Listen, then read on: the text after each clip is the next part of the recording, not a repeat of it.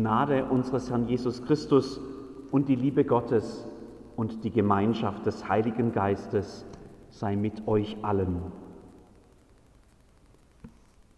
Hallo, Herr Fischer, ertönt es im Supermarkt plötzlich hinter mir.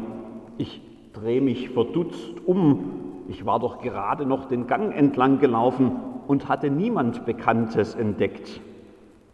Tatsächlich, auch jetzt muss ich zweimal hinschauen, um die Person zu erkennen. Die große Stoffmaske verdeckt den größten Teil des Gesichts, nur die Augen schauen heraus. Kein Wunder, dass ich ahnungslos vorbeigelaufen war. Wenn du vor wenigen Monaten so maskiert eine Bank betreten hättest, wäre vermutlich die Polizei gerufen worden. Heute ist es Normalzustand. Man gewöhnt sich erstaunlich schnell daran, eine Maske aufzusetzen, ehe man ein Geschäft betritt. Aber die persönlichen Kontakte macht es wahrlich nicht einfacher. Wir geben uns nicht die Hand, wir begrüßen uns mit einem Lächeln, steht auf einem Schild bei meinem Optiker. Das stammt wohl noch aus der Anfangszeit von Corona. Heute erscheint es eher ironisch. Mag ja sein, dass die mich alle anlächeln. Ich sehe es aber nicht. Ich sehe nur Augen und Masken. Liebe Schwester, lieber Bruder in Jesus Christus, so ähnlich sitzen wir ja auch heute Morgen hier in der Kirche. Wer uns über das Internet zuschaut, der braucht wenigstens keine Maske anzuziehen. Hier sind sie überall. Vor mir sehe ich nur Augen, die über die Maskenränder schauen. Ob du mich gerade anlächelst oder grimmig guckst oder das Gesicht verziehst, das wird für immer dein Geheimnis bleiben. Ich sehe es jedenfalls nicht.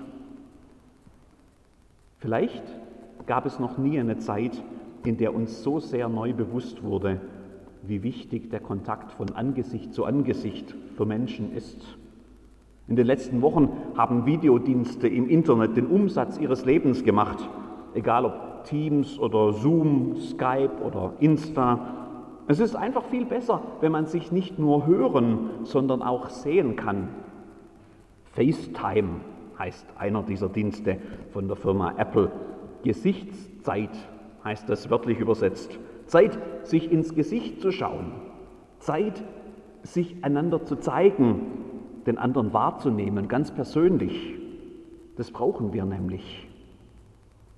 Aber auf Dauer reicht halt auch ein Bildschirm nicht aus. Wenn du heute Morgen hier in der Kirche sitzt, dann war es dir vermutlich wichtig, noch direkter mit anderen Menschen zusammen zu sein, anderen von Angesicht zu Angesicht zu begegnen, selbst wenn wir dabei eine Stoffmaske tragen.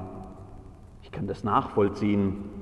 Wie viele andere habe ich mich unheimlich gefreut, als die Lockerungen der letzten Zeit es endlich wieder möglich machten, einmal meine Eltern zu treffen, persönlich, nicht nur auf einem Bildschirm, wir brauchen das nämlich. Liebe Schwester, lieber Bruder in Jesus Christus, heute feiern wir Trinitatis. Da wird viel über das Geheimnis des Wesen Gottes geredet. Ein Gott in drei Personen, das scheint ja schon mathematisch unmöglich. Wir könnten jetzt stundenlang darüber diskutieren, wie man sich das genau vorstellen muss. Wir könnten alle möglichen Bilder bemühen, und würden doch jedes Mal ganz schnell an ihre Grenzen stoßen. Am Ende des Tages ist Gott einfach zu groß für unsere kleinen Köpfe. Sein Wesen übersteigt unsere Vorstellungskraft. Gott ist anders als alles, was wir kennen und was wir uns ausdenken können. Er wird uns immer ein Geheimnis bleiben. Heute feiern wir Trinitatis. Dieser Satz bleibt viel zu oft ohne großen Inhalt. Trinitatis ist vielleicht das eine Fest im Kirchenjahr, mit dem wir am wenigsten anfangen können, weil wir Gottes Wesen nicht ergründen können. Da bleibt es oft leider inhaltsleer und theoretisch. Was soll man denn da feiern, wenn man es gar nicht versteht? Dabei müssten wir eigentlich gerade heute feiern und dieses Jahr noch mal ganz besonders, denn an Trinitatis erinnern wir uns daran, der große, unbegreifliche, unergründliche Gott, der wendet sich uns zu. Eigentlich können wir über ihn nichts wissen, weil er aber beschlossen hat, sich zu offenbaren, offenbaren, also sich offen zu legen, deshalb wird er für uns erfahrbar. Dieser eine Gott begegnet uns als Vater, als Schöpfer, als Ursprung aller Dinge, als Erhalter unseres Lebens. In Jesus Christus, dem Sohn, kommt er uns so weit entgegen, wie es nur geht. Er wird nämlich selbst Mensch. Mit Menschen kann ich nämlich was anfangen. Ihn kann man sehen, beobachten, hören, erfahren. Von ihm wissen wir mehr als von allen anderen, wie Gott ist. In ihm sehen wir den Vater, der uns verborgen bleibt. In ihm sehen wir Gott, der aus Liebe zu uns bereit ist, selbst die schlimmsten und dunkelsten Wege unseres Lebens mit uns zu gehen, mehr noch sogar über das Leben hinaus. In ihm sehen wir Gottes Sieg über Dunkelheit und Leiden und Tod. Und wir haben die Hoffnung auf Erlösung und neues Leben durch seine Auferstehung. Kein Wunder, dass der zweite Artikel des Glaubensbekenntnisses über Jesus Christus der ausführlichste ist. Und da, wo sich Jesus Christus, der Sohn, unserer Erfahrung wieder entzieht, weil er nun zur Rechten Gottes des Vaters sitzt, ihr erinnert euch, gerade war ja Himmelfahrt, und wir warten auf sein Wiederkommen noch, da begegnet uns Gott ganz neu durch den Heiligen Geist, den er mitten in unser Leben hineinsendet. Das haben wir auch gerade gefeiert an Pfingsten. Durch ihn wohnt Christus in uns und er gibt uns Glauben, Zuversicht und Hoffnung. Durch ihn schafft Gott in uns das neue Leben, das er uns in Christus schenkt. Durch ihn wird Gott unser ständiger Begleiter in uns. Das heißt näher, als es sonst je möglich wäre. Ihr seht, Gott wendet sich uns zu. Als Vater, Sohn und Heiligen Geist erleben wir den einen Gott, der immer für uns da ist. Das ist es, was wir an Trinitatis feiern. Das ist es, was den Glauben an Gott so besonders macht. Lange Zeit, bevor der heutige Predigtext geschrieben wurde, stand ein Mann in der Wüste vor einem ganz anderen Rätsel. Vor ihm brannte ein Dornbusch, keine Seltenheit in einem heißen, trockenen Klima. Aber die Tatsache, dass der Busch nicht verbrannte, ließ ihn stutzig werden und näher hinschauen.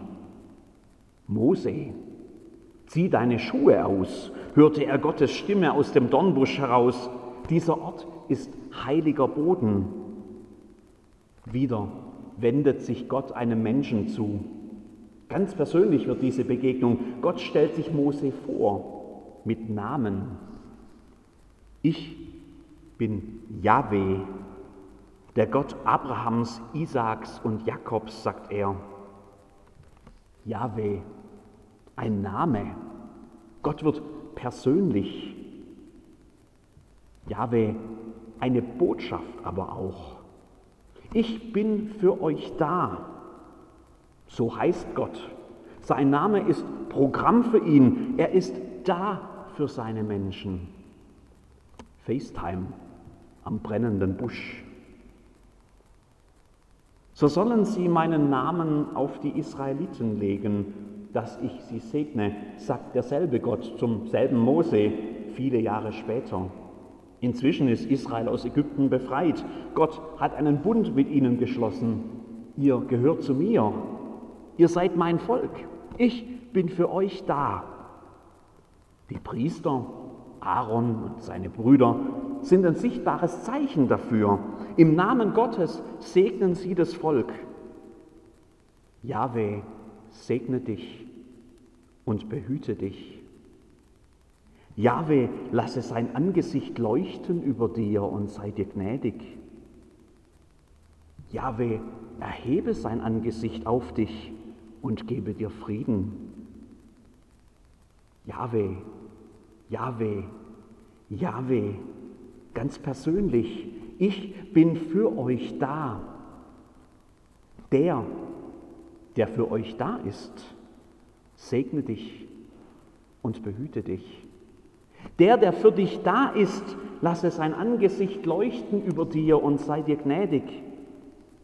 der, der für dich da ist, erhebe sein Angesicht auf dich und gebe dir seinen Frieden. Jahweh, er ist nämlich wirklich für dich da. Wenn er auf das Volk schaut, dann wird sein Heil gegenwärtig. Das ist es nämlich, was segnen heißt. Da fließt die ganze Güte Gottes zu seinen Menschen. Sicherheit, er behüte dich. Gnade, er ist für dich da, auch wenn du es nicht verdient hast. Frieden, Shalom auf Hebräisch, das ist eigentlich mehr, als man es mit einem Wort übersetzen könnte. Ein Zustand ungetrübten Wohlergehens, Segen eben. Das geschieht, wenn Gott sich seinen Menschen zuwendet. Da leuchtet sein Angesicht. Gott schaut mich an, ohne Maske, von Angesicht zu Angesicht. Nicht, dass das selbstverständlich wäre. Niemand kann Gott sehen, heißt es sonst immer. Und die, die es versucht haben, mussten mit dem Leben bezahlen. Aber jetzt wendet sich Gott seinen Menschen zu. Er schaut sie an, direkt ins Gesicht. Und sein Gesicht, das trägt ein Lächeln. Ich bin für euch da. Segen eben. Das ist es, was wir heute an Trinitatis feiern, dass wir Gesehene sind, Gesegnete sind.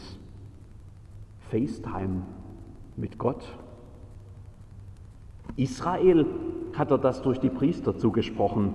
Uns nimmt er durch Jesus Christus mit hinein in diesen Bund. Und durch seinen Heiligen Geist wohnt er mitten in uns drin. Der Sehende, der Segnende, der, der für uns da ist. Wenn das kein Grund zum Feiern ist, dann weiß ich auch nicht. Amen.